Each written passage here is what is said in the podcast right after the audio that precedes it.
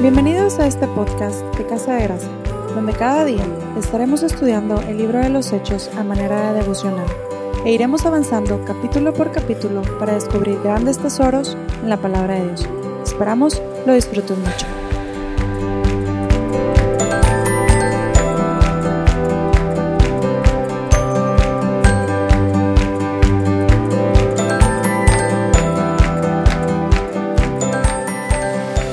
Familia, ¿cómo están?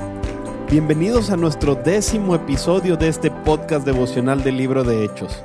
El día de hoy veremos el capítulo 3, versos del 1 al 10, donde se nos presenta una historia milagrosa, en la que el Espíritu Santo usa a Pedro y a Juan para sanar a un hombre que había sido cojo durante toda su vida. Al final del capítulo anterior, vimos en el verso 43 que muchas maravillas y señales eran hechas por los apóstoles. Esta es definitivamente una de ellas. El capítulo comienza diciéndonos que Pedro y Juan iban al templo a la hora novena, la de la oración, lo cual para nosotros sería aproximadamente las 3 de la tarde. Es de resaltar que la frase nos indica que era su costumbre ir a orar diariamente, como también el capítulo anterior nos decía que cada día buscaban al Señor en el templo y por las casas. El apóstol Pablo, al mencionarnos los deberes cristianos en Romanos 12, afirma que debemos dedicarnos a la oración. Cuando la expresión dedicar se aplica a una persona, significa que está destinada o entregada a realizar una tarea. Debe ser una acción que permanece haciendo constantemente. Tal era el caso de los apóstoles y la primera iglesia, y tal debería ser nuestro caso también. El pastor John Piper nos ayuda a entender un poco lo que significa dedicarse al mencionar lo siguiente. Dice, no significa que la oración sea todo lo que usted haga, como tampoco dedicarse a una esposa significa que todo lo que hace un esposo es pasar tiempo con su esposa. Pero esta devoción a ella afecta todo en su vida y le hace entregarse a ella en muchas maneras diferentes.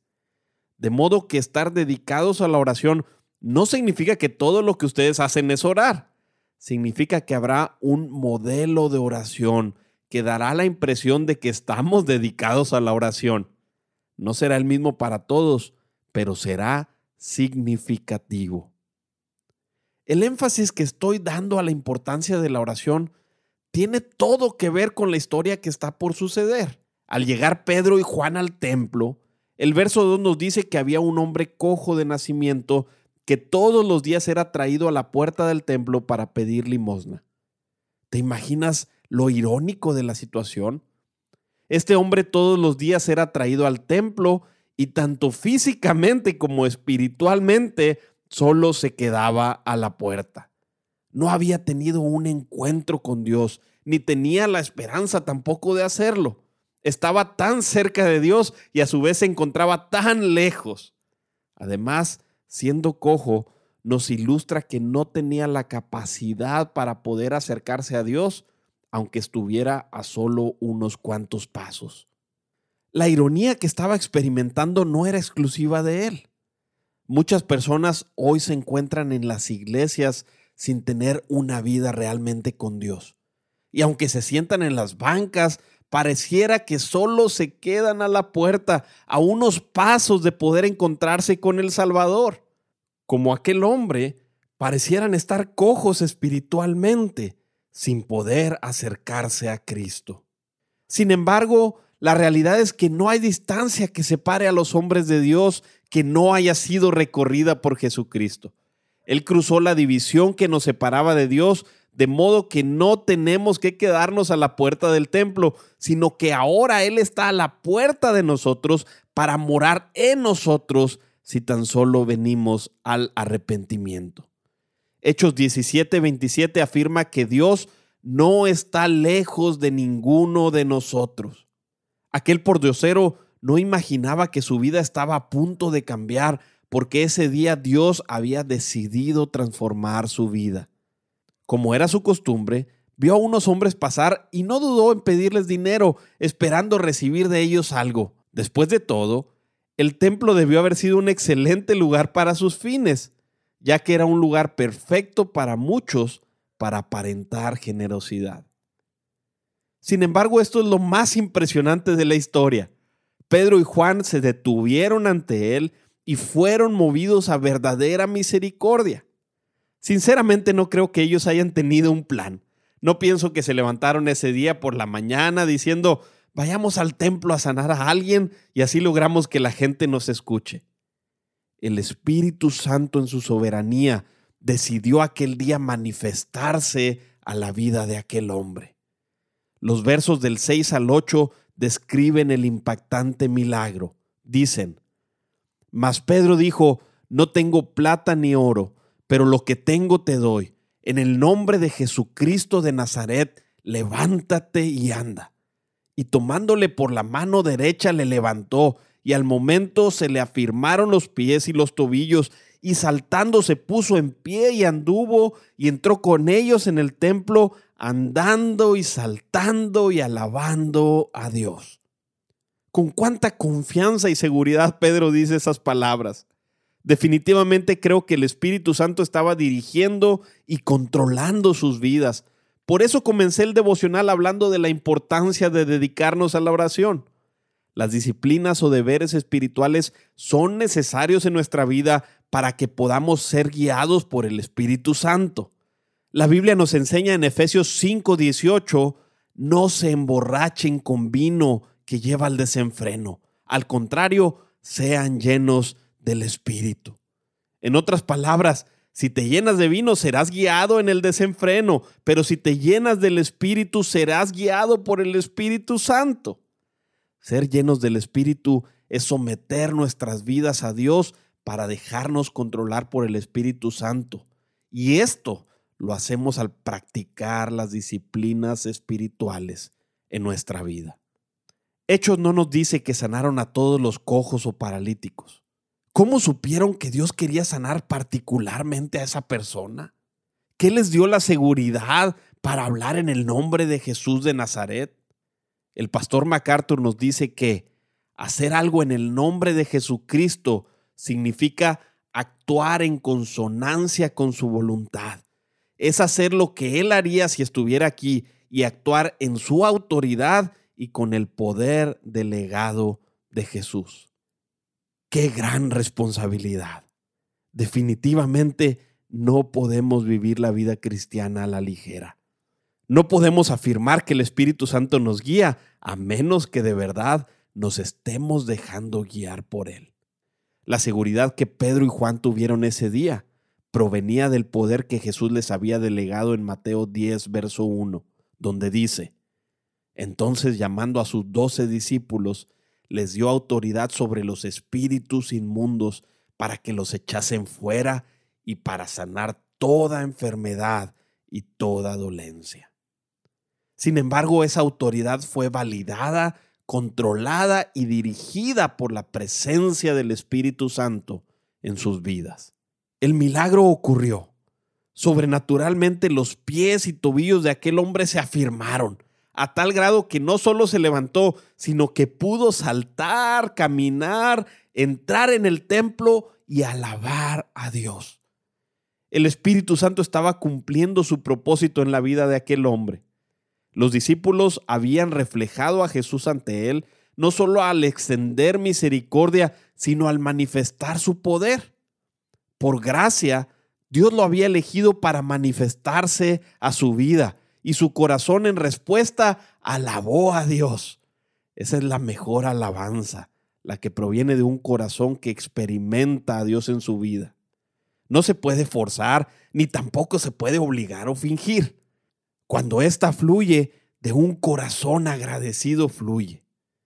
Puedo suponer que la más genuina adoración en el templo aquel día brotó del corazón de aquel hombre al ver la gracia de Jesús en su vida. Por si esto fuera poco, los planes del Espíritu Santo aún no habían terminado.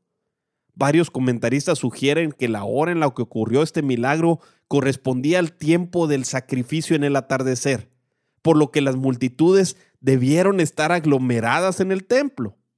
Los versos 9 y 10 nos dicen, todo el pueblo le vio andar y alabar a Dios, y le reconocían que era el que se sentaba a pedir limosna a la puerta del templo, la hermosa, y se llenaron de asombro y espanto por lo que le había sucedido.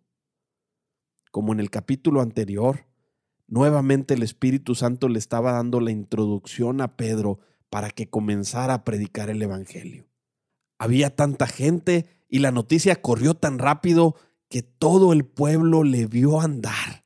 Y más aún, lo reconocían porque toda su vida se había sentado a pedir limosna ahí. No había duda de que acababa de ocurrir un milagro, y ante la majestad y el poder de Dios, el asombro y el espanto no se hicieron esperar. ¡Qué maravillosa historia! El Espíritu Santo obrando a través de personas comunes y corrientes para continuar el ministerio de Jesús de predicar el Evangelio de su nombre. Además vemos su misericordia para con este hombre, no solo por regalarle el poder caminar, sino por acercarse a él ante su incapacidad espiritual de él acercarse a Dios. Dos llamados quisiera realizar el día de hoy. Uno es para la iglesia y el otro es para aquellos que se han sentado a la puerta sin poder acercarse a Dios. A la iglesia le digo, el mismo Espíritu que hizo esto en las vidas de los apóstoles es quien hoy está presente en los corazones de quienes creemos en Él. Y así como ellos tenían la tarea de continuar con el ministerio de Jesús aquí en la tierra, ahora nos toca a nosotros llevar la estafeta. Gracias a Dios por su Espíritu, porque Él nos capacita para que podamos reflejar a Jesús en el mundo. Y para aquel que se ha sentado a la puerta sin poder acercarse a Dios, que ha sido cojo espiritualmente y ha estado lejos de Dios, quiero decirle, la Biblia nos enseña que todos somos incapaces de acercarnos a Dios por nuestra propia cuenta.